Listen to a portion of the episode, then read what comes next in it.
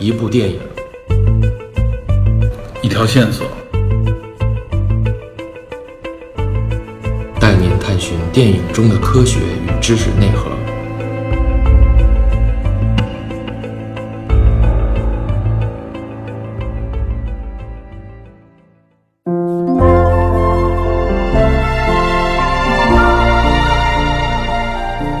Hello，大家好，欢迎收听本期的电影侦探，我是 Peter。我是我是李根，可以挺好，自然。来，继续。哥，好久没回归了，有点不适应。我是 Metal DP，嗯，李根儿上期节目回归哈，嗯哼，咱们侦探社里形容李根儿就是耀眼的发挥有，啊？哦，没有没有，上期节目真的李根儿聊得太棒了，就是有画，面有声音，对，没有没有没有，过奖过奖，李根自己号称用身体写作，就是讲了点儿对自己的亲身经历，所以才有内容嘛，听着它也有意思。然后开车的时候听那听到那段我都乐了，你自己听过吗？听了也乐了，真的。真的是乐是吧？嗯。反正上一期突破挺大的，但是收听的人数好像不是特别多，因为确实就是《错子英雄》这个电影的，呃，影响力很小，而且它也热过过了。热度也过了，它应该是两三个月之前嘛。对，其实本来我们也是想两三个月之前就聊的，所以今天我们有机会啊，李根又出现，我们继续聊一个我们其实也之前就挺关注的一个是的，话题，对。跟经济有关对，也是跟我们现实生活息息相关的一个，特别相关，我觉得是对。特别，我觉得这个现在聊也是特别有针对性的一个。群里边好像最近也有说这个大家都在聊相关话题，对，买个显卡，然后因为开不了顺风车了不买了，哇塞，哎涉及到很多社会性话题。涉及到什么消费降级啊，涉及到整个经济经济环境啊什么的。就我们这次聊这个跟金融跟经济有关的啊，就是一部二零一五年一五年电影，一五年的电影，他一六年获得了奥斯卡最佳电影的提名，最佳导演也有提名。对虽然没有获奖，但是还是很特别的一部电影啊，叫《大空头，大空头 Big Short 嗯》。The Big Short 吧，有个对 The 吗？则有则，有个 The 是吧？对他是赢得了美国制片人工会的最佳影片。对，我看他好像就是这个奖拿到了。咱们特别适合聊这部电影啊，为什么啊？首先，咱们之前聊过一部跟它有息息相关的一部电影哎，没错嗯，Moneyball，，Moneyball，《Moneyball》那期。哎呦，可惜听众太少了啊！对，可以往回翻着听听啊。大家如果听到这期如果感兴趣，可以往回翻一翻听。其实《Moneyball》这一期虽然看是体育，咱们聊体育很多，它实际上也是一个呃跟经济话题相息息相关的一个是的，因为跟数据分析，对数据分析嘛，Moneyball 数据甚至用到了，我记得前一段说美国大选的时候，就是川普的竞选团队他们自己的数据挖掘系统，就有的就就借用 Moneyball 的这种大数据筛选，嗯，他们现在都通泛的管这个叫 Moneyball 的数据数据筛选啊。嗯嗯，说到这儿还得说一下为什么有有有渊源。嗯，对啊，就是实际上是这这部电影的原作小说的作者，嗯，也是 Moneyball 的作者。对，Michael 刘易斯，Michael 刘易斯斯，对这个当时咱们说 Moneyball 的时候就介绍过了啊，三本特别著名的书，对，嗯，其实都跟电影相关的，改编成电影的。一本就是咱们说的《Moneyball》，咱们当时还说了一个，当时说叫弱点对 i d e 后来 DP 给咱们纠正了一下，盲区、盲盲区盲区或者盲测，对。另外，咱们当时也说了有一部特别著名的大空头，对，对吧？就是这部电影。大空头实际上是在《Moneyball》之前，我看他是二零一一年写成的这部，哦，然后他一二年是写的《Moneyball》，对，而且除了编剧以外啊，演员也阵容非常强大，没错，星光熠熠，首先，四个重要的主演都是四四大影星嘛，四大男星应该算是，对吧？而且都是在各个领域里边的男星。首先，这个贝尔，对吧？克里斯丹贝尔，克里斯汀贝尔曾经的蝙蝠侠，喜欢他的中国观众应该非常多，无论男性女性，对吧？这个演员本身也是经常演各种各样的，就变化非常大的这个角色，体型变化非常大体，型变化大，而且他演技也非常的犀利，对吧？我觉得克林贝尔应该也算是现在超级一线的主流明星之一，而且他本人还是一个相对来说比较不太走明星范儿的那种方式是，相对低调吧。对，很低调。这人的话题非常多啊，那我们这次不详细介绍演员。嗯，另外一个咱们的老朋友布拉德皮特，对吧？对，布拉德皮特在这里边也有，这是两个可以说是大家一眼能认出来的。其实还有一个啊，冉冉升起的年轻巨星，对吧？高司令，高司令高司令在里边那扮相，反正是把自己复古复古扮相，然后特意特意把自己打扮的稍微的猥琐了一点儿。还有一个那个谁，史蒂夫卡瑞尔这人不熟啊。，Steve 卡瑞尔，哇塞，他太熟了。喜剧片《冒牌天神二》里边的最后那胡子怎么剪也剪不下去那个，记得吗？《冒牌天神一》是那个谁啊？金凯利，金凯利和那个谁演的 Morgan Freeman 嘛，摩根弗里曼。然后他呢，在《冒牌天神二》里边，等于是建的那个诺亚方舟嘛，嗯就是那个主演，喜剧演员，他演过好多特别有名的演那个影片啊。四十岁老处男他主演嘛，他的成名作，对吧？他是现在应该是非常美国一线非常主流的一个，其实是喜剧演员，但他自己本人也演过很多严肃影片，也都获过相关的很多奖项。他在这个影片里边就表演的那个人呢，感觉有点怪怪，说话声特别大。第一次出场的时候，就是有点跟这个社会格格不入的那种感觉。哦，就一共这四路人马嘛，相当于四个做空势力，嗯，然后呢，也是四个当红男星来撑起这部电影。电影片总体给人感觉，实际上有点这种伪记录的那种感觉。对对，伪记录还是经常出现李根说的那个，嗯，经常打破第四面墙。对，嗯经常打破四面墙跟观众有对话，对，然后里边还出现了很多社会名流和著名演员客串客串一下，对，嗯，很多还跟 MCU 有关，对吧？不过 MCU 还跟 DC 有关，比如说里边有个女性，嗯也是出来比较早，在那个澡盆里边一边洗澡一边喝香槟的那个女的，呃，那个小丑女，小丑女，马克对罗比，对，X 特遣队里边一炮而红，就是她最成功的一个角色了，这个形象被人记住了啊对盖过了小丑，盖过了那个始皇，是吧？然后另外还有挺多的，包括像那个谁，那个星云在里边也有一个闪现，星云凯兰，对，啊星云在里边有闪现。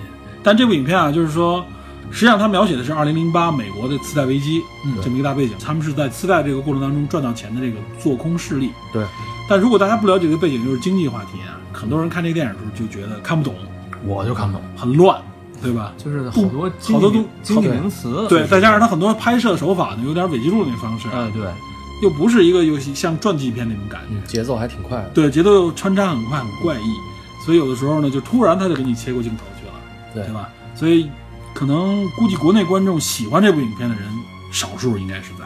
嗯，一般就是对财经比较关感兴趣的，对，对，反而对这个，对我看到很多跟财经相关人员对这个片子感兴趣。对，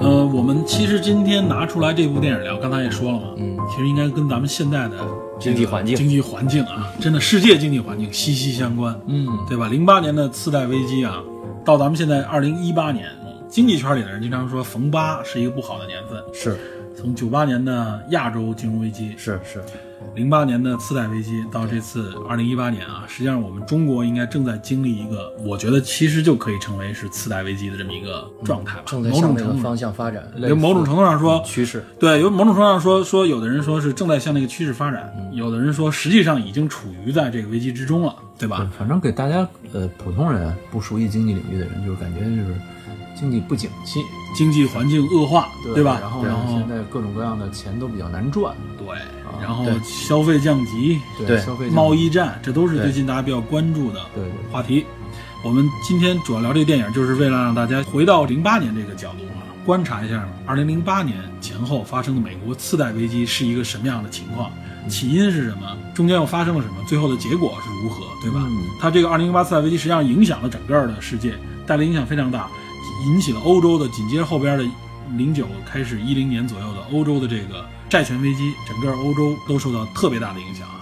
很多在那个时候跌倒的国家到现在还没爬起来，对，希腊，不光是欧洲国家，世界上很多国家上，它它的影响范围非常大啊，给美国自己也造成了重创。号称美国是全美国的每一个美国公民平均一生的收入减少了七万美元，记得片中说是好几十万人，甚至几百万人都受到影响。八百万人失业，六百万人失去住所。美国的直接号称经济损失可能达到五万亿美元之际啊！我的天，可以说，业界也说是一九二九年之后的美国的大萧条之后啊，这七十多年以来最大的一次全球性质的经济危机啊。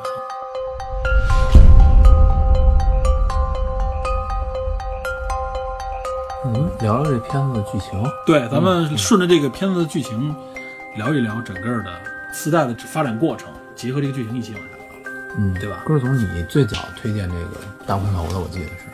对，李根其实一直对这方面对经济类的话题感兴趣。对对，挺感兴趣。我我也是。咱们这里澄清一下，李根虽然不是金融从业者，是吧？对，不是不是，就是爱好。对，长期关注长期厉害但是也是一直有这个是吧？私募是吧？他这个兴趣已经让我认为到已经专业的程度。个人也有一部分的我这是涉及到，一些对股票投资，对，应该是就是债券投资啊、股票啊之类的这种。对，我们也都玩一玩，但是李根应该比我玩的多，嗯，就玩的大一点。没有哎，你有吗？你有？好多年不玩了。你现在还有简单的基金有，还有基金是吧？对，简单的基金还有。如果还有股票的话，估计现在没什么人敢说自己股票是赚的了，是吧？股票这玩意儿，我反正股票里根儿应该现在也是那就不提了。今今年都不好做。从今年对就是就价值投资型的都受到了很大影响。我想说，就是我我我觉得，其实零八年那会儿啊，经济危机虽然就是规模比比这一次比当然比今年这个情况这个气氛要要要恶劣的多。对，但是但是为什么我在那会儿，我现在想起来，并没有这么关注这件事儿？嗯，是因为那会儿就是还没结婚嘛，然后一个人没有管理起来一个家庭的资产。啊？对，，因为我不知道，可能咱们的听友可能没结婚的多一点啊，哎，这分布还是挺平均的，结婚的也不少。结婚也不少。有孩子的也不少。真的，我是深刻感受到，就是说，当你自己管理一个家庭资产的时候，嗯你会非常关注这方面的事情。没错没错，你号称中国现在第二大经济体嘛，然后人民的生活水平也提高了，大家开始有金融资产需要管理了，就不是像过去是我们只是维持生计，对吧？拿挣工资吃饭就完了。现在大家首先有房产，对吧？这部影片里面主要涉及房产，对，还有一些金融资产，是对吧？是，比如说股票、债券啊，对对对基金啊，甚至支付宝这种东西也属于就是余额宝嘛之类的这种都算。对，关注一下这个资产配置。嗯还有一点我补充一下啊，就是零八年啊，这次次贷危机，中国之所以相对影响比较少，就是中国政府采取的一些策略。咱们聊到相关的内容都可以说，没错，这个跟美国的经济环境不太一样，所以咱们当时受到直接影响相对小，但我们也是受到挺大冲击的。对对。对，所以后来才会把那些像《华尔街之狼》啊这种电影嗯，都找过来看一看。对，华尔街之狼也不错，对嗯。但相对来说，华尔街之狼怎么说呢？就更电影化一些，里面有更多的荷尔蒙，更多的戏剧化的一些东西。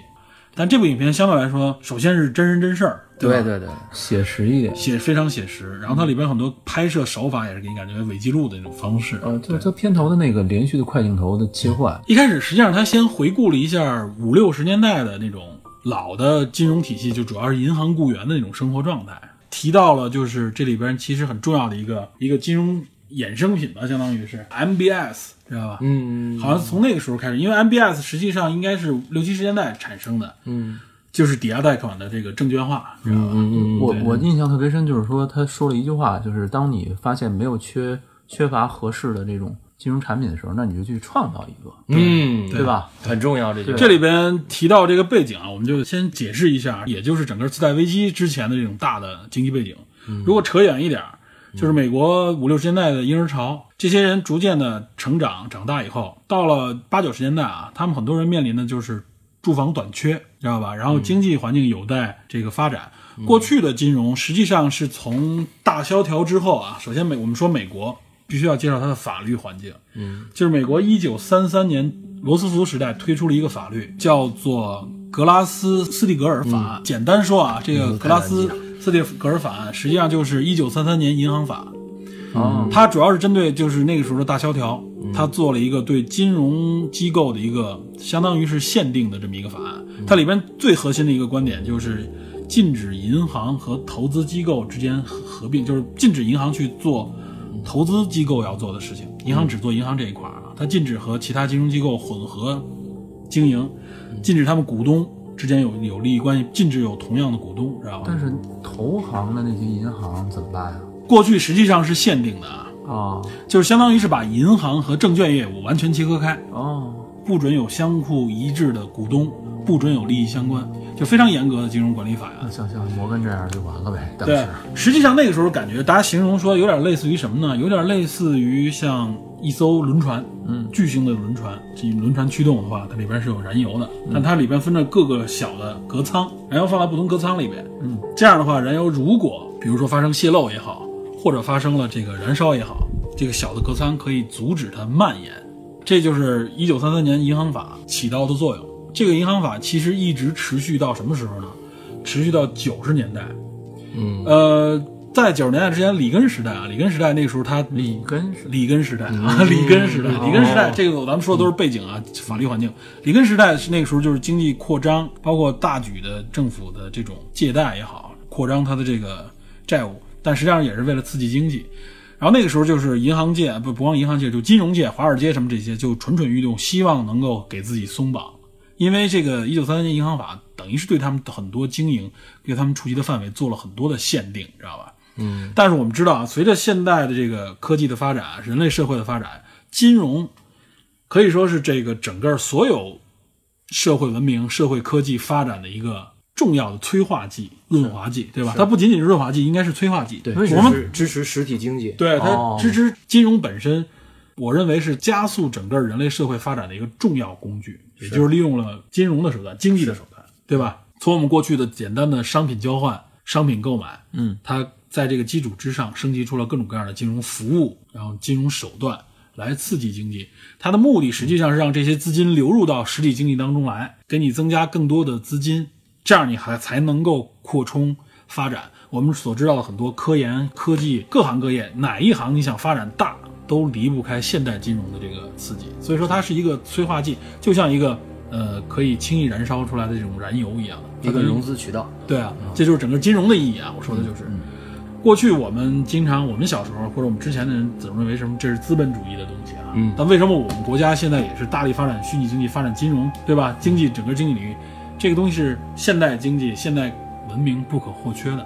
嗯，但是它它既然具有这种这种有益性，它同时也具有这种有害性，对对吧？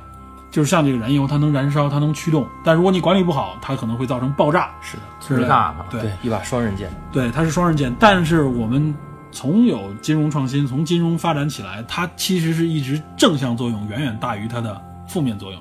所以这也是为什么我们人人类仍然在大力的发展这一点。所以我们这个回到刚才所说的这个美国的这个法案啊，就是到九十年代，应该是九九年啊，克林顿就签署了一个叫《金融服务法》现代法案，实际上就等于是间接的废除了刚才说的1933年银行法，它就不再限定什么呢？不再限定你银行可以做证券业务，就理解刚才咱们说那个大的这个轮船里那个货舱，可以说就都打通了，它具备的能量集合能力更大，影响力更大。它能量更大呢，实际上给它松绑了，但是这个怪兽呢，这金融巨兽也是啊，就是咱们能看很多金融公司越来越强大，像你刚才说的什么这种美国原来的五大五大投行，嗯，雷曼兄弟之类的，对在雷曼都破了，对啊，他就是在这个金融危机破的，就是他们成为了巨人，成为了就是可以说是操纵一切的这种能力的巨人啊，因为他金融掌握在手里嘛，但同时它也带来了巨大的伤害，对吧？这个就是前面的一个原因，就是从法律环境上来说啊，它是首先是有这么样的一个过程的。啊，有历史背景，有这么一个历史背景，所以影片一开始那些镜头实际上是给你介绍过去的金融机构是什么样的，然后怎么就慢慢发展到现在啊，也就是七八年以前那种那种金融环境。那个时候，金融公司里的人都可以说是华尔街上都是一些金领。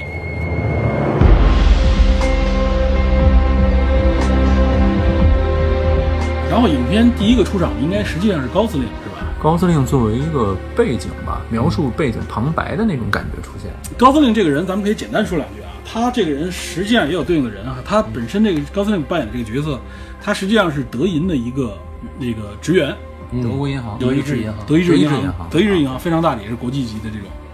他实际上他在做什么呢？他实际上是在贩卖 CDS 的这么一个一个职员什么叫 CDS？啊。CDS 实实际上这这里边主要有三个名词啊，咱们刚才说的 MBS、CDO 和这个 CDS。IBS 还是 MBS 就是抵押贷款证券化，就是刚才说的，首先能够把这个刺激刺激贷款，把它变成一种可以交易的金融工具、金融产品卖给别人，这 MBS。房利美、房地房地美就是干这个事儿，他们就是后来就把这些东西都打包成金融产品。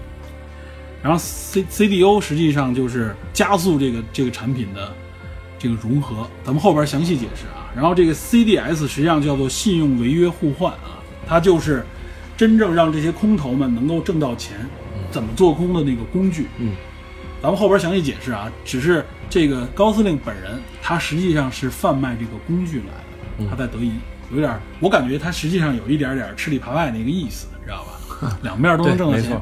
他不是真正投资这个产品的，但他是贩卖这个产品的。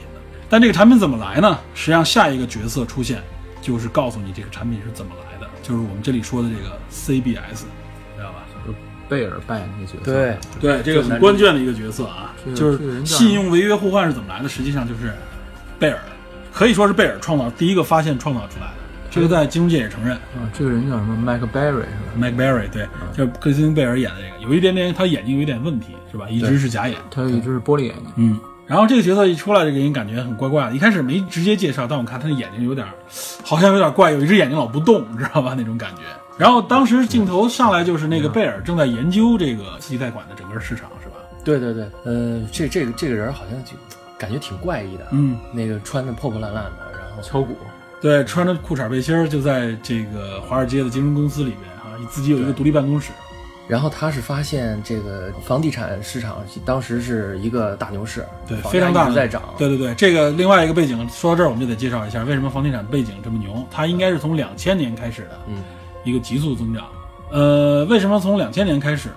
大概你应该知道，就是两千年发生了什么呢？发生了那个就是新经济、互联网经济的第一次崩盘，对吧？嗯第一次泡沫，互联网泡沫的爆发、哦就是在两千年。但是互联网泡沫之后呢，美国经济进入到一个相对的，就是说有点停滞啊，又加上两千零一年遇到了九幺幺，就美国经济环境都不好，所以它美国等于是在两千零一年到两千零三年这么一时间，它处在一什么呢？它为了刺激经济，它是一个降息的一个周期。嗯就格林斯潘嗯从它应该是两千零一年的五月份第一次降息，降了好像是五十个基点，从那个时候开始，它就不断降息，一直降到了两千零三年。降息的时候好像有点印象。降到两千零三年的时候呢，这个这个美国的这个什么这个这个美联储的这个降息降到什么程度呢？降到了百分之一，嗯，就是百分之一的这个利息，简单没有利息了，对，就非常便宜的。为什么呀？说白了就是银行存钱几乎不值钱了，你赶不上通胀也怎么样？那就刺激你把这个钱拿出来，嗯进入到流动到实体经济当中来，嗯刺激经济发展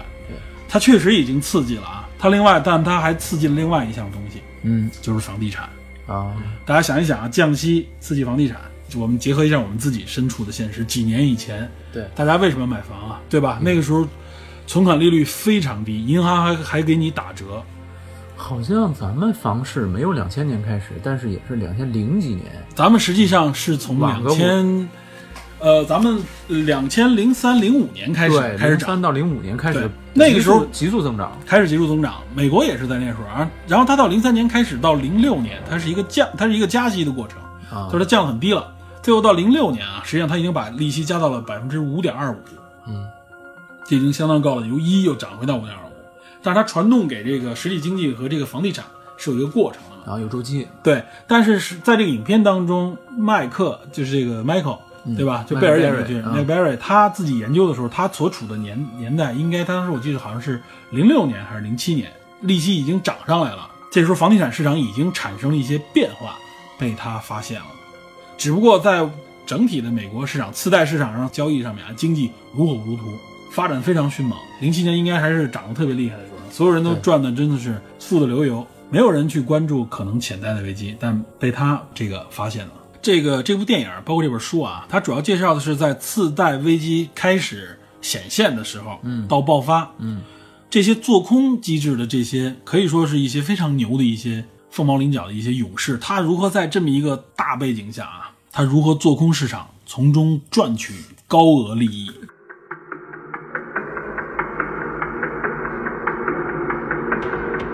这个做空到底是什么意思？哎，对这个我觉得可以先对，也科普一下根儿总给我们讲讲，是这怎么怎么理解什么叫做空？是相对于这个做多来讲的，做多就是你看好一样资产，然后并且你投入资金去抬高它们，因为在未来的话，你可以再脱手套利。呃，就是多买是吗？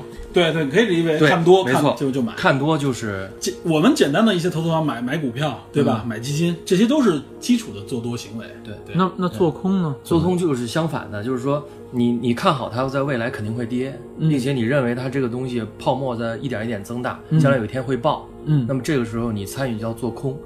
嗯，操作上应该怎么理解？操作上，比如说就说到这个电影这个男主角来，嗯，他本来是没有这个做空产品的，对后来他他自己自己去和那些银行和和银行和保险公司碰撞出来的。去去商量，就是说因为当时我记得他去找人聊的时候，人都认为他疯了，说房地产现在很安全，而且是大牛市。对，美国你七十年来从来没有房地产从来没有跌过。他们认为他是傻子，就是说这这个我当然可以卖给你，这我们稳赚的。他们非常看好房地产，啊，所以才推专门为他推出了这个产品，然后就是让他来当当时的美联储主席伯南克就说过一句话嘛，说嗯美国七十年来房地产从来没有发生过全国性质的下跌，就是我一直处在一个涨的状态，就是没有人认为在零八次贷危机爆发之前，没有人认为房地产会降。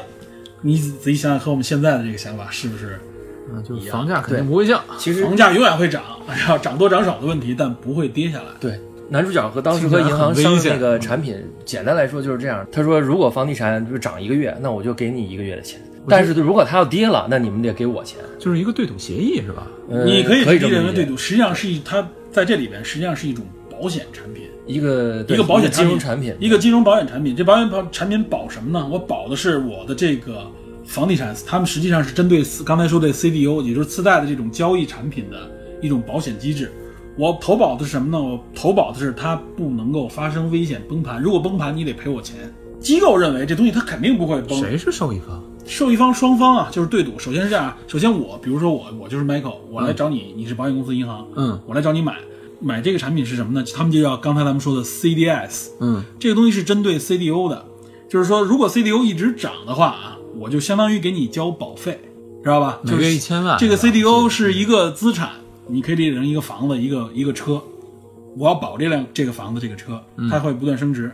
它只要它正常这么发展，我就给你交保费，嗯对吧？我保的是什么？保的是它别坏了，别崩掉，别炸了，别烧了。嗯，它如果崩了、炸了、烧了，就是资产完了，那你就得赔我钱。你保险公司赔我钱，赔我钱的是什么呢？就跟我那个整个这个按你赔率里边写的这个协议来赔，这就实际上是一种做空。它的目的是什么呢？只有这个东西真的崩掉的时候啊，保险公司还会赔你钱，对赔的时候非常巨大，你才受益这实际上就是一种做空产品，知道吗？啊就是他和这个银行和这个保险公司碰撞出来的。就是说他自己发现了这么一个契机，对，啊，有有有有有可循的地方，然后有这种有利可图吧，咱们对说最最通俗讲。对然后他发现没有相应的产品，对，他去跟银行签了一个做空产品，做空产品，没错，然后我就是赌未来它会崩盘，对没错。这个崩盘，然后我就能受益。但是如果崩了的话啊，你赔我钱；嗯，如果不崩，我给你继续交保费，就是这样一个这样一个状态。银行这些大金融机构想，我操，美国的房地产不可能下跌，你给我天天交保费呗，你交保费我挣保费，这不挺好的吗？那问题就是说，这一个人跟一个银行去签签这么一个他代表的是他后边的基金公司，哦，它是有基金的，知道吧？对对对，不然的话，个人回过头来，我们再说一下做空啊，嗯就是做空。刚才我们这个解释是 CDS 的，也就是这个做空房地产房贷的这个产品的机制啊。什么叫做空？李根刚才不是说了吗？就是说我除了能买涨，还能买跌。呃，我们国内的做空产品相对少，对吧？尤其是经历了上次股灾的时候啊，把所有做空机制全给干掉了。，对对对，行政的指令啊，做空皮特说的这个是期权的角度，嗯还有一个就是那个融券，呃呃，什么叫融券？融券就相当相对于融资来说的，嗯融融资就是看多并且做多，对，就往里给你钱嘛。融资就是就是什么意思？我和券商借钱去买股票，对，嗯融券呢就是说。我看空这个这个资产，这个这个公司这家公司，我要做空它的股票，嗯，那么我就和券商这时候就不是借钱了，就是借券，对，融就是借的意思，对我借你的借你的股票，说白了，我给你讲一下什么意思啊？嗯嗯嗯比如说，比如说你现在的这个，你现在这家公司的股价在两元，嗯。然后我我觉得你这家公司的股票将来一定会到一元，嗯会腰斩，嗯。那么我就想融融券去做空你，这时候怎么办？我跟券商去借一千一千股你的那个股票，我借过来股票了，然后我把它卖掉，嗯。呃，是两元对吧？那么我现在手里有两千元了，嗯。然后我等等等等，哎，你的股价还真是掉了，掉到一元了。那么这时候我拿手里两千元去买一元一股的你的股票，我就花了一千元。那么我手里是不是就剩还还富裕出来一千元？嗯，这个一千元刨去利息之后就是我的盈利了，我做空的盈利。哦，赌未来，对，是赌都是赌未来，嗯无论是做多还是做空，都是赌未来。做空只不过我赌未来跌，嗯实际上它交易的是你那个股票的权益啊。这打个比方说，就是你现在这股，刚刚李根说的，你这股票现在值两块钱，嗯对吧？然后我买入这个股票，嗯到时候我还你还的是什么？还的是还的是股票，没错，我不还钱，啊，对，这样就可以做空了。因为我借的时候就是借的你借的是股股票借的股票，必须要还你还股票，但是股票已经不值钱了。但是股票那时候已经跌得很惨了的话，那我我用低价买，对啊，我原来花两千块钱买回来股票，那我现在可能最后跌到我用五百块钱就还你了，剩的一千五刨去税和交易费，对全是我的。是这就是简单的做空的挣钱方式，就是我不是还钱，而是还你那个是交换物、标的物，知道吧？就是没错说，在股票市场上是大量常见这种操作的。呃，不光是股票，就是金融市场里边有很多做空的东西啊。但是为什么说这个大空头是一个非常厉害的呢？就是有些人说是每个人一生可能只有一次这样的机会啊，就是他发现了一个非常不平衡的一个做空的点。嗯，就是当时，因为就是当时所有人都认为不可能跌，只会涨，涨得越来越厉害，那个悬殊程度非常大。就是说，如果一旦下跌，可能跌一点儿造成的那个变化趋势，因为都加了杠杆嘛，就巨大。他们这个 CDS 就投资的价值相当于什么呢？就是我按照月每月交保费啊，嗯，呃，按照如果按年算的话，我一年的损失可能只有百分之八左右啊。但如果我要是赚了的话，就是你这个我一年我最多损失百分之八，比如我一百块钱，嗯或者我有一个亿，我只是损失百分之八，就是八百万美元。嗯，但如果我要赚了的话，那可能就是十几倍到二十多倍的翻番。我看到最后赚的是，就是按比例来说，嗯，就整体赚赚了百分之六七百。对，就是对，没错，呃，在实际上就是真正这里边做空做最好的，它 可以翻十几倍。也就是说，它有这么好的东西，你为什么不去做空呢？但是关键是当时他敏锐的观察到一个点，就是次贷危机而且没有这种产品的时候，他创造了对和这个对机构之间啊，和这个投资银行和这些保险公司创建了一个这样的产品。哎，正好咱说说他这个片中这个他发现的这个次贷危机的点立足点是哪儿呢？留点其实上就是房价啊。这里边我要引用一下，就是里边有一个真正啊，这除了这四股势力以外，他们都不是真正在这次次贷危机当中做空最牛逼、赚钱最多的人。还有更狠的，还有更狠的不在这里出现，更狠的一哥们儿叫约翰·保尔森，这名字正好跟美国当时的财经那个财政部长保尔森一个姓，很耳熟。对，一个姓。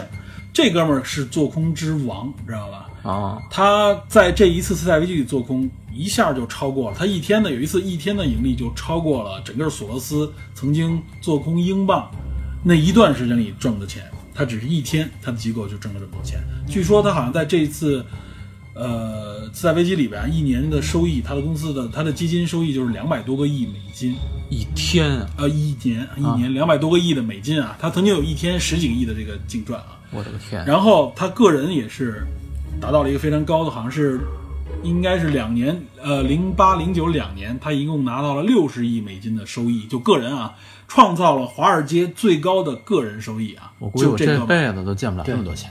华尔街最高个人收益啊，这可是真正的个人收益。华尔街无论是你做多做空，所有人跟他比起来，单年份比起来，他最高，做空之王，知道吧？就实际上就这个约翰·保尔森，他实际上是真正的这个做空里边最厉害的这个做空空头。他当时说是什么呢？他发现了一个，呃，简单说啊，就是美国房地产的这么一个价值的发展啊。他发现就是如果我们去除掉通胀因素，我给它去除掉啊，嗯我只看美国现在的这个整个的房地产这个价值增长，呃，从一九七五年到两千年啊，一九七五年到两千年。这二十五25期间年嗯。二十五年期间啊，美国房地产如果通胀的因素去掉以后，发现房子实际上每年只递增百分之一点四，房子。每年增值百分之一点四，啊实际上是一个很温和的一个一个一个增长啊，这个比不上贷款，甚至比不上那个利银行的存款，这是温和的。但是到了两千年之后，从两千年到两千零五年，也是去除通胀啊，去通胀很夸张的，去除通胀以后，这五年期间它的年均增长是百分之七，一下就增加了六倍到七倍啊。就是说，你从这个角度来看啊，你就会发现这个本来是一个缓坡，突然有一个陡坡，突然就上去了，拔高了。对，但从长远的经济角度来看啊，就是它肯定还会回归到百每年百分之一点几的这样一个状态，明白吗？但也就是说，这涨上去的东西，它肯定它得跌下来，跌下来回归。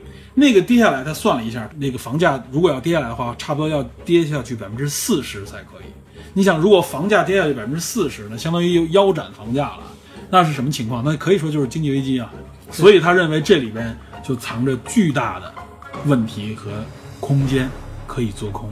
这个对于商人来讲，尤其是金融领域的人来讲，这就是机遇，对吧？对。但是对普通的人来讲，这就是一次灾难，没错。有点这种感觉。这甚至不光是普通人了，就是基本上包括银行的从业者都是。对中产阶级以下，包括有钱人，大部分也都赔钱。对能够挣到这钱的，不是说大工头，就这么很少的一部分人，其实股市也是，是吧？挣钱的永远是最少。很多这个这个不懂的韭菜 都是在六千点牛市的时候，他是多少点进去的？四千点、五千点他进去的，对。所以他是韭菜，他他他一定要被收割，对。是因为他他是盲从心理，对，他是有一本书不是乌合之众吗？对。哎讲的是这个，虽然说的是社会学，但实际上他是跟着大波在走的，房价涨，那我也买吧。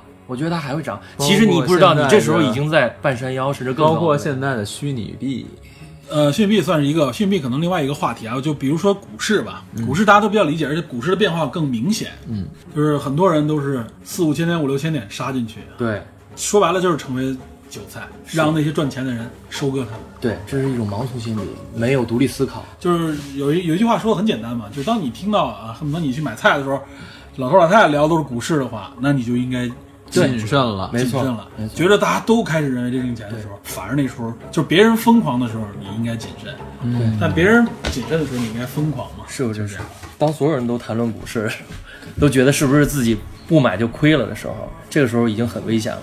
现在就是 现在是现在是熊市，所有人都谈股色变，往往这个时候我们，现在这个时候应该买入是吧？往往这个时候其实是可以考虑。对，就这时候就有很多投资类的一些人物就说，这个时候可以开始考虑布局，但是就说你无法发掘到啊，真正它的最低点在什么位置，你谁也找不到那真正的底，所以这个过程是一个很漫长、很痛苦的过程。是。这也是为什么主两角千点，对，这也是为什么主角之一这个 Michael 对吧？哎，贝他 Mike Berry 他非常痛苦，他没错。虽然测算出来了，他一个银行一个银行去找，他找到了这个机会啊，但是他的股东，他大老板特别反对他，骂他，甚至让他把钱拿回来，为什么？这一点我深有感触。因为大家都认为会涨，因为你买这个东西你因为在赔钱，因为这个东西不跌，你是要你是要给银行钱的，对对是有利息的。我。看了每月一千万嘛，每个月一千万。其实其实这也是为什么巴菲特一直号召大家不要融资炒股，嗯，因为你看好这个东西，你融资了，那这个东西它一直在底部，底部是一个 L 型的，对你不知道你一直不涨，什么时候那你一直要交利息，这个是很这也就是所谓的加杠杆当中的一种。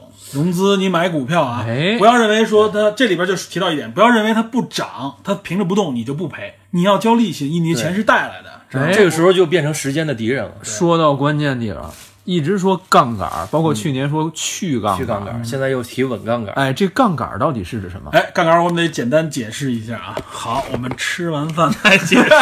嗯。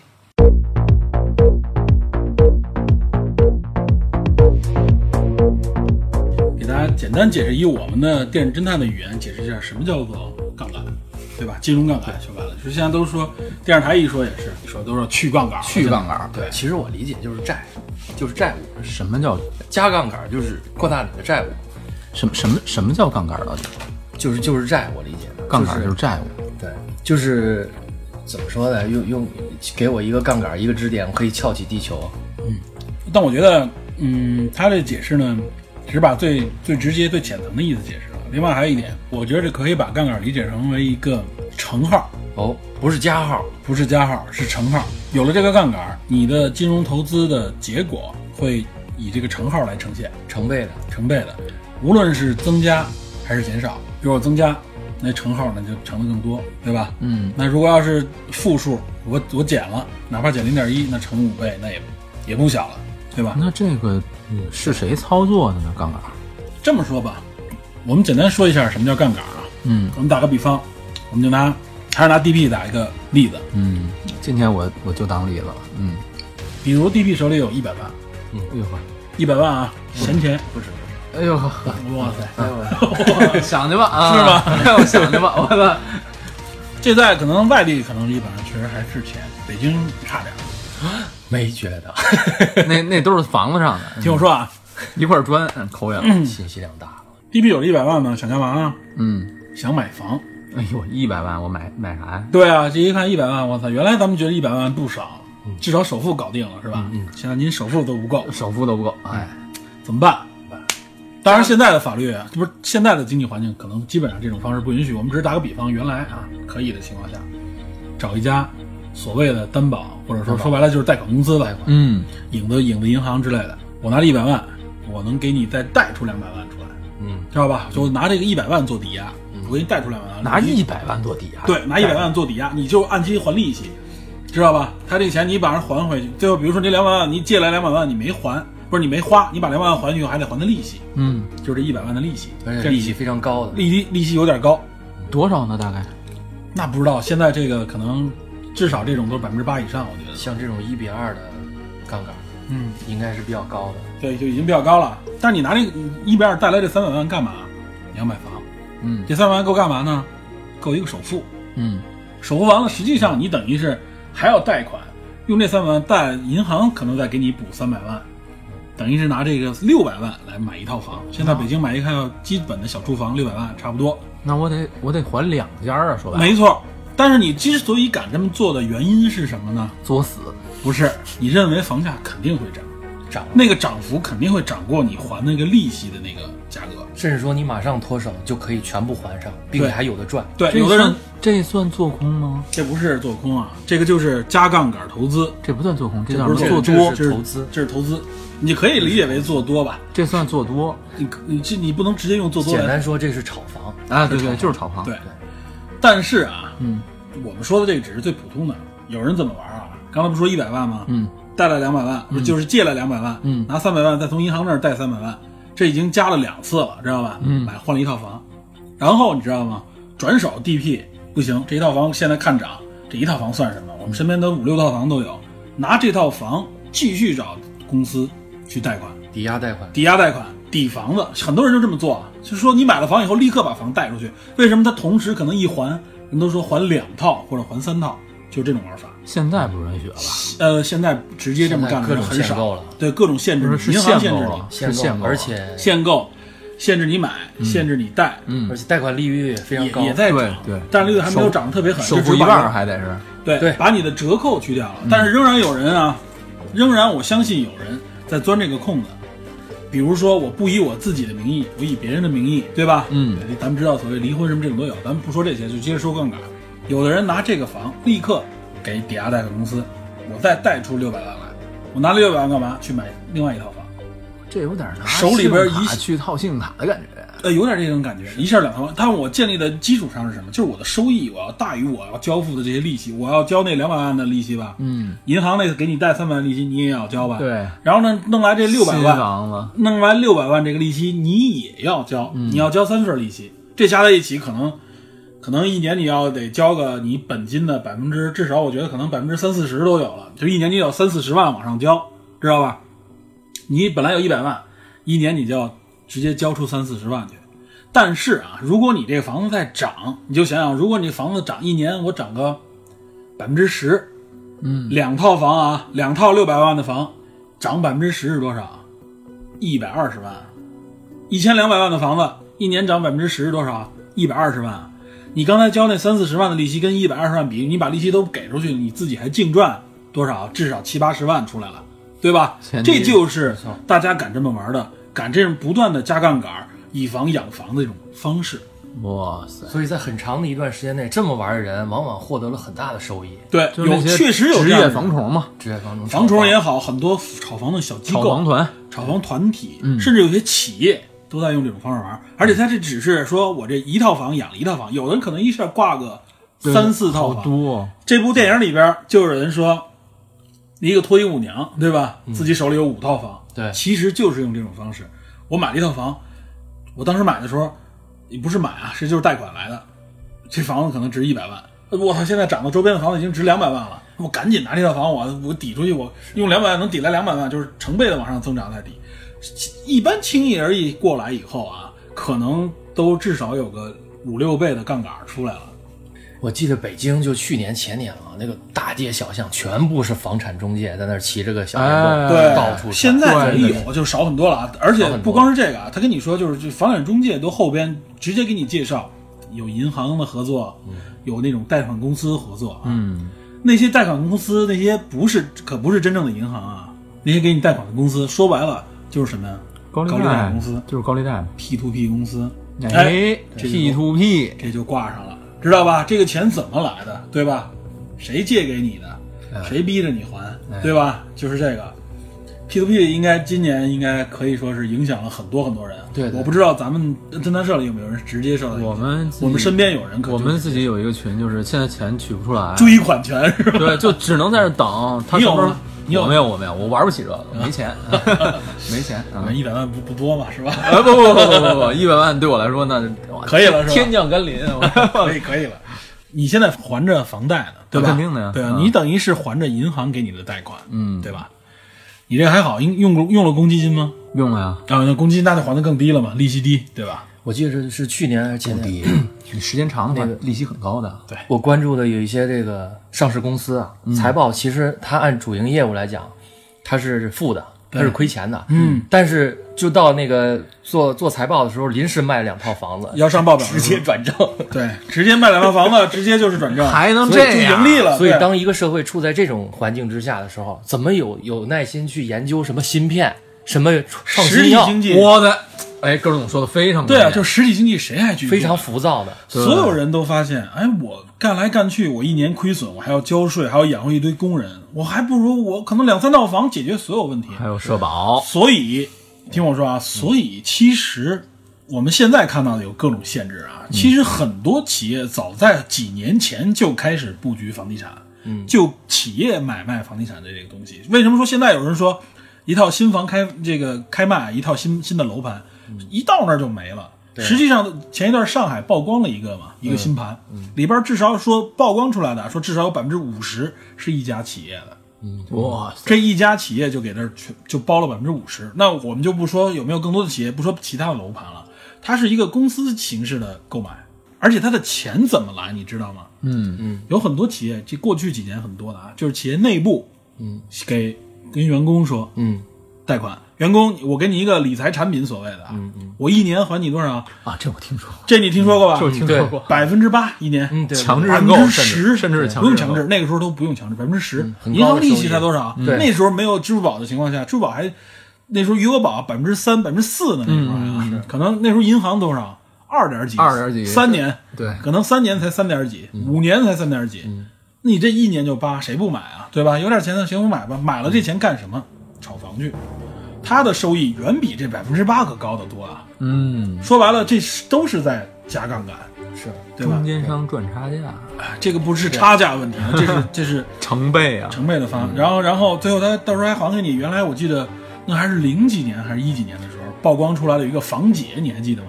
我听说过这个，买过两亿多的房产在他名嗯下嗯，他实际上背后就应该是这种企业的，他实际上给这种企业做那时候对对身份证、对对个人买房还没有具体限制的时候，他就挂了很多这种东西出来。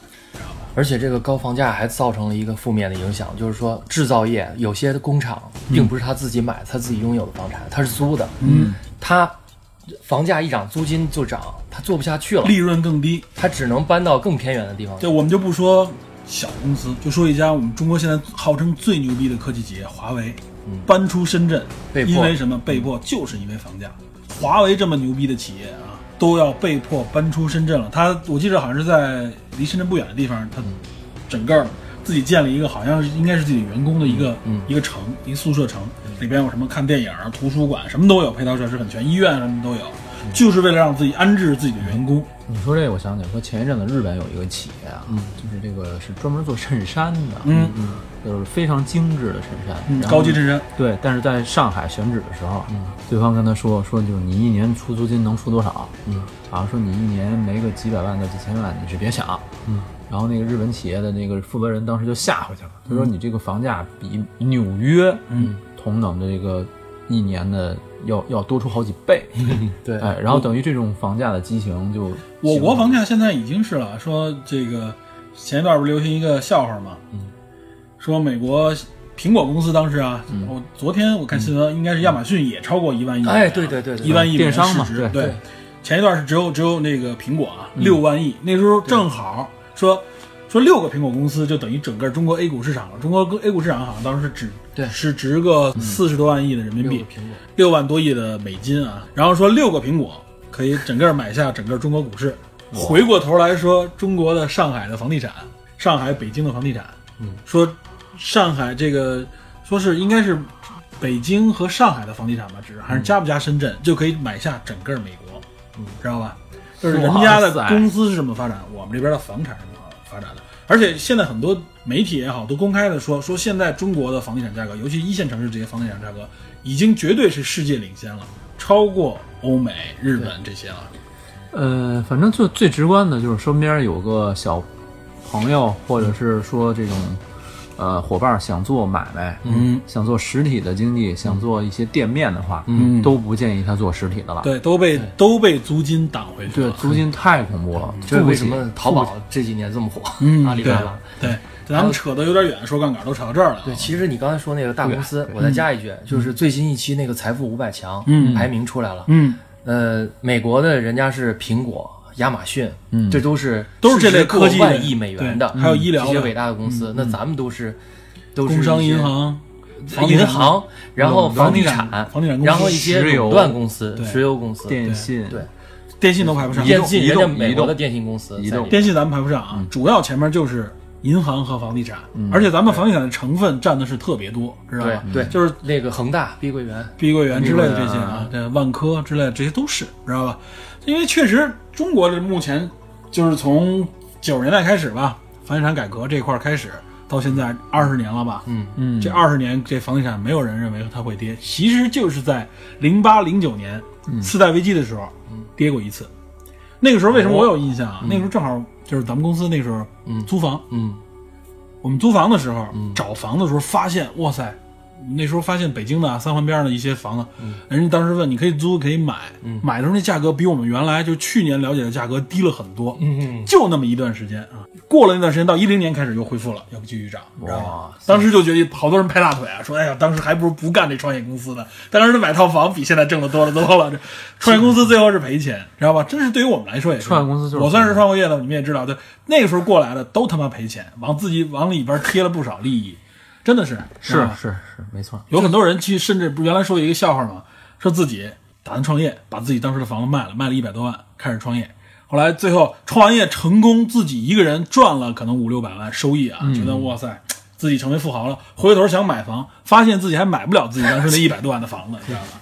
就是这样的一个。其实就按现在来讲，也没有人相信房价会跌。对其只是国家从行政手段干预了，因为不允许你对，如果要是跌的话，影响的方面太多。这块儿说点敏感的啊，就是我们的房价，这个任大炮也说过啊，说我们的房价那个那个曲线，你看啊，那不是曲线，那是个阶梯，知道吧？嗯，就是别的，你像美国，它这个它会经历这种危机也好，它直接刺破泡沫，它就跌下去，你就看它是波浪式的这种啊，波峰波谷波峰波谷。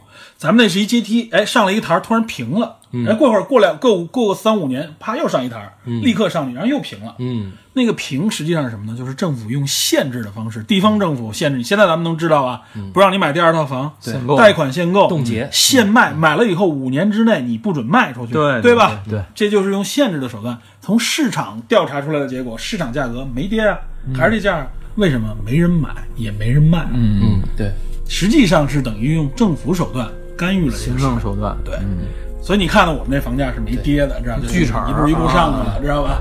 对我们讨论杠杆，扯到一下都扯扯到这儿了。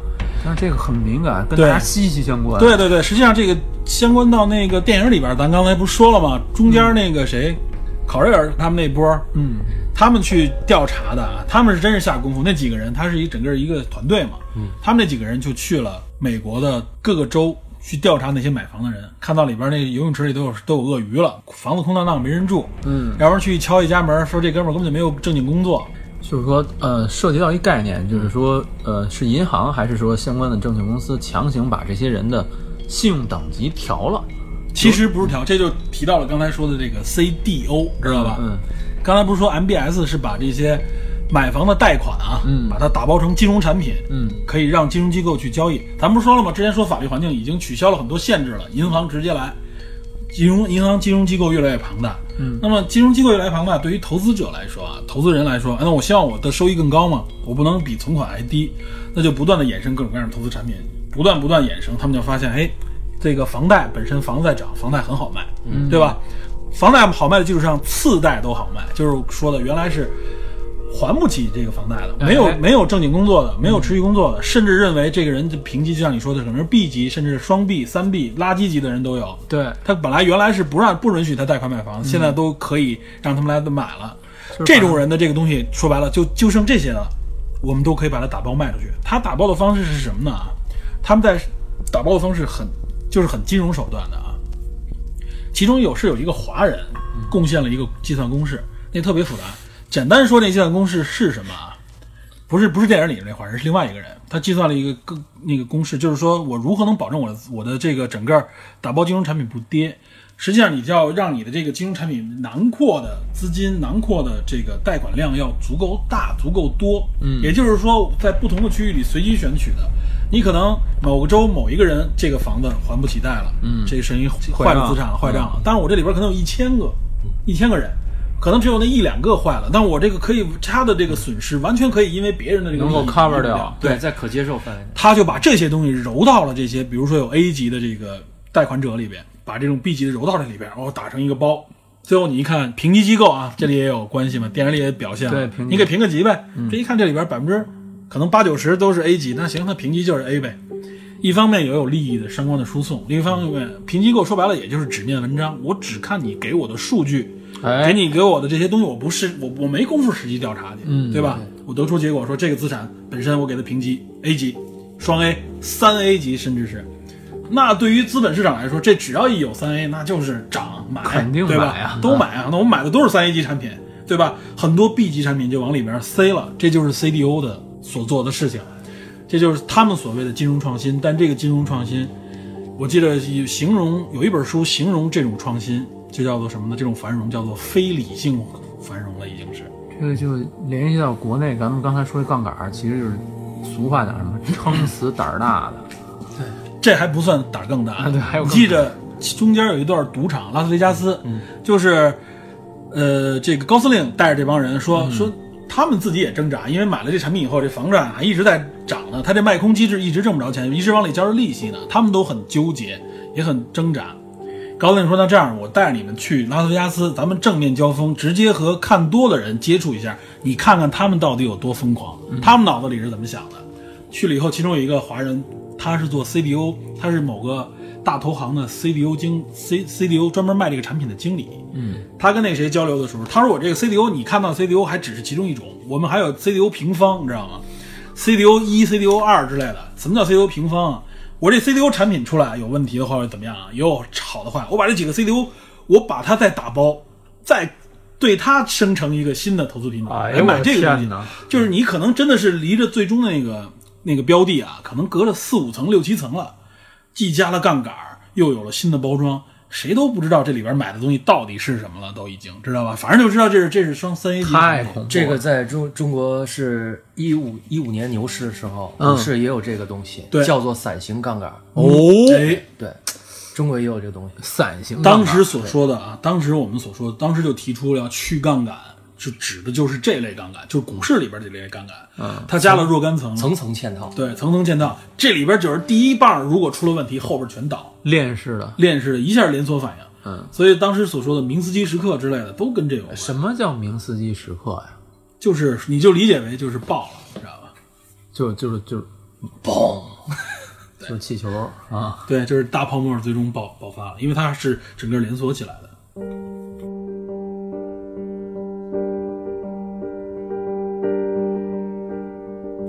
咱们结合影片，这影影片要真讲很乏味，而且很碎。我哎们，就把它其中几个重要节点说了。我们刚才说了这四波人啊，嗯我们介绍了，呃，贝尔那一波，他实际上创造了 CDS 啊，就是卖空机制的这么一个保险，嗯，这么一个对赌。然后呢，高司令实际上我刚才不说了吗？他有点，我感觉他有点吃里扒外啊。他应该是德意志银行的一个他本身银行的工作人员，工作人员，他是通过银行的这个交易品种，因为 Michael 塞特那儿去兜售过他这个产品，嗯，希望那些跟银行对赌去买。他发现了这个东西以后，他很聪明，他发现这东西有漏洞，这东西绝对是最后会挣大钱的，这个卖空绝对会挣大钱。银行那帮都是傻的，那他怎么办啊？他就把这些东西拿出来，分散给他知道的整个关系网，让那些人来买。你记得吗？他其中有一个正在健身的时候，那谁给他打电话说、o k 我们先买五千万，然后他倍儿激动啊，这个在健身的房里边跟大家击掌。他只挣什么钱？他只占你的手续费、交易手续费。这哥们儿我觉得是最贼的一个啊，他并不能最成功，但他最贼。就是你这东西，你不管赚了赔了，我我都赚哎，我都赚。我只占这个但是他挣的不是大钱，但他挣的不是大钱，说他好像说他最后赚了几千万，四千八百多万美金啊，和咱们可能也两个多亿、三个多亿人民币了，财富自由了，直接就。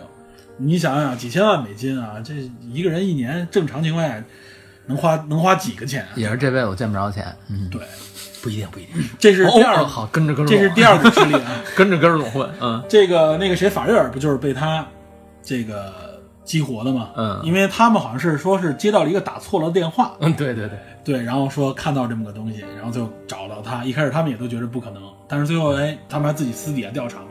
由于一开始只买了五千万，到后边涨到了，好像他一共要买二十多个亿的这个交易产品。这是第三股。说的我都想去现在这各地的房市去转转去。我天，咱们你是这样，待会儿再告诉你，咱们为什么没这个，咱们为什么干不了这事儿。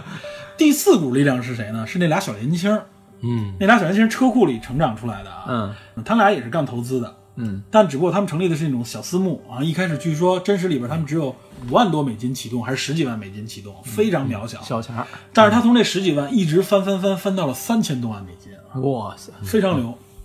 但是他交易的方式也挺逗，他就是找这种空子，明显不合理的空子。嗯，比如说他发现有一家公司，他成功交易的时候赚了几赚了 N 倍的，这公司就是他觉得那家公司也是被人看空，这家公司说有虚假的这个内容，如果真的是虚假的话，这家公司应该一文不值破产。但那家公司好像是六十美金吧，跌到四十美金，哎，他大举买入啊，以三十美金的价格买入，因为没人要嘛，可能还会跌。后来实际上这家公司被澄清，OK 正常，就涨上去了，因为他当时买那个，就他实际上是融券啊，不融融资，去买那个券，买那个买股票的那个权益，嗯，知道吧？就当时他能，比如说我买了可能价值一万股的这个权益，到时候我可以行权的时候可以什么价格呢？以三美金的价格来行权，就是非常便宜。别人认为这就是垃圾了，肯定跌下去了。但那个时候股票已经涨到了涨到六十多美金了，他用三块钱能买六十多斤美金的股票，你想想他涨了多少倍？二十多倍啊，知道吧？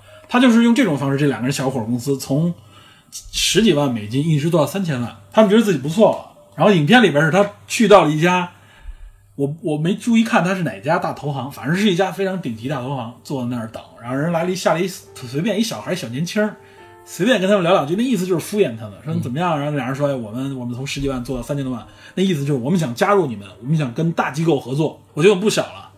然后后来那哥们儿，你知道跟他说了一句什么吗？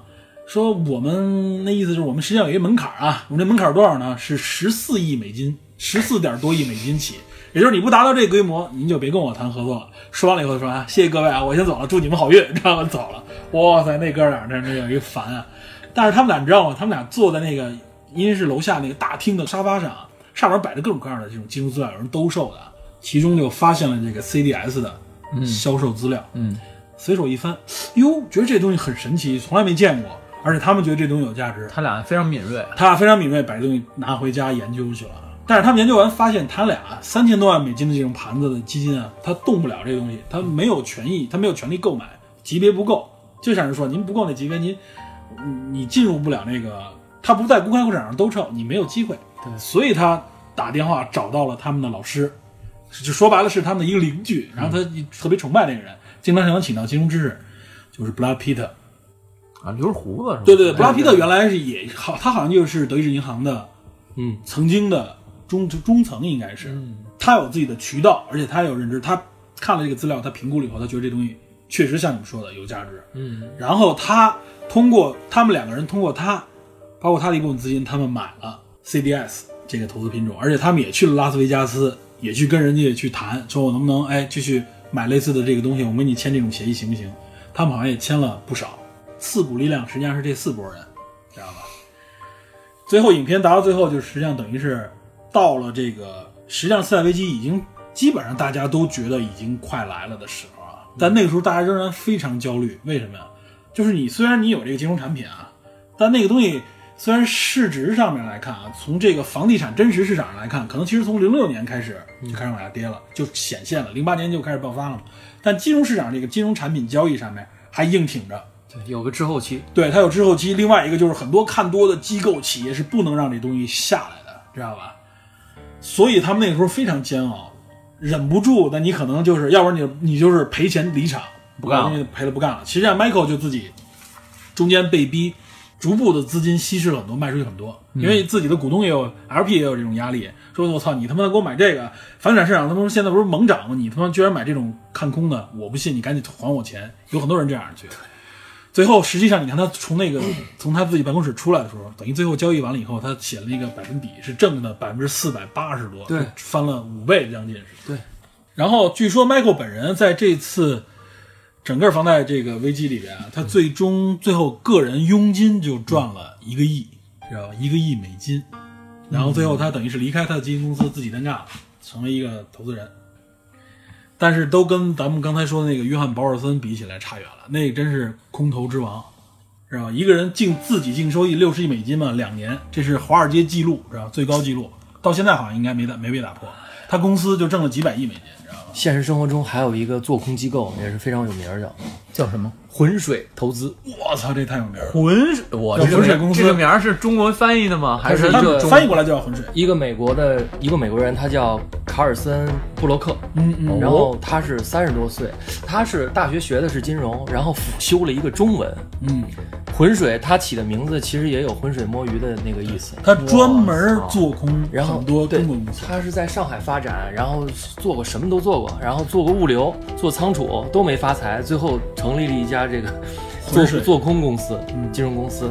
他他比较有名的案例是那个做空新东方，从新东方那个股价从二十五做到了九九美元多。他当时抓住一点是什么呀？就是说新东方它号称有八百多个培训点嘛，英文培训机构。他当时说这个八百多个点儿，不都是像新东方说的是是他们自己的自自主自有的，加盟而是加盟连锁的这种授权的不是。你的实体资产。对，嗯然后结果股价就一直在跌。结果其实那个俞敏洪，嗯，拿到这资料一看，俞敏洪觉得没什么压力，他自这是他自己说的，他说这些说的都是不是真实的，对都是不对的。他说这个这个，他说这个俞敏洪的朋友跟他吃饭的时候也问他说这这事儿到底真是假的？如果是假的，那我们就买你股票；如果是真的，我们也不会说什么。对，他说那你买吧，买股票吧，都买，能买多少买多少。最后买了股票都赚了，那个股股价从九元多又又涨回了二十元，哦，对翻翻翻了。就是当时首先咱们对这些信息不敏感，另外一个呢就是相关的这些信息是不对称，是有滞后的。对但但是做空它实际上赚赚，也是成功的，而且据我记着浑水好像在新闻上我看到过，曾经也针对阿里巴巴做过做空的动作，嗯知道吧？甚至有人结合到现在的这个啊，京东，咱们这里提一下东哥是吧？据据说东哥实际上也是被做空的动作之一，被做空了，别的不知道，京东被做空这两天京东股票狂跌啊。对啊，对对对，两天跌去百分之，前两天是跌去了百分之二十几，好像损失一直七十多个亿美金，低点到二十六了，从三十多块往下。对，太可怕了啊！非常复杂就利用这股这股这股事情哈，这都是有惩罚的。这个浑水投资加上老本本人一共五个人，然后还有一些他外包的这些咨询的这个团队帮他收集信息啊就不算了，对，那都是雇佣嘛就，五个人。对其实现在想想，这些人挣的都是信息不对称的钱。都是永远是这样。对你看，咱们说这个做空啊，就是这金融家都说啊，说人一辈子可能只有一次机会，就是你发现了这个机会，你并掌握这个机会。这部影片就是啊，这些人发现了一个可以说是如此巨大的机会啊，嗯，但是这个机会非常难把握。他们看到了，不是像有些人是吧？我出去宣传呼吁，他们是真的是自己有动作实施，知道吧？嗯就是立刻我转为了可以变为我收益的了，来对抗这个灾难的手段。所以在那么大的股灾，整个可以说是山崩海啸一样的这个灾难面前，他们却找到了自己的不仅仅是诺亚方舟，而且在此还壮大了自己的实力，赚的非常的多，盆满钵满，可以说是，知道吧？这个是真正牛逼之处。他们是逆着人流走，但对是还走对了。对，这就是金融可怕。对，这也是金融创新、金融本身的魅力所在，知道吧？就是你有独到的眼光，你并把它能够变成现实，你就能挣到钱，合理合法。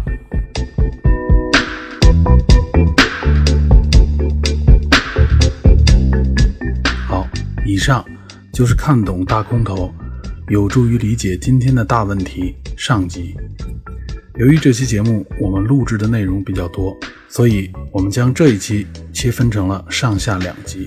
在下期节目里，我们会和大家探讨如今我国所遇到的挑战与问题，身处于这样的困境中，我们该如何看、如何做呢？著名的灰犀牛与黑天鹅究竟意味着什么？总之，希望这部看起来晦涩的影片能给今天的我们带来一些新的认知与感悟。好，感谢您收听本期的电影侦探，我们下集再见。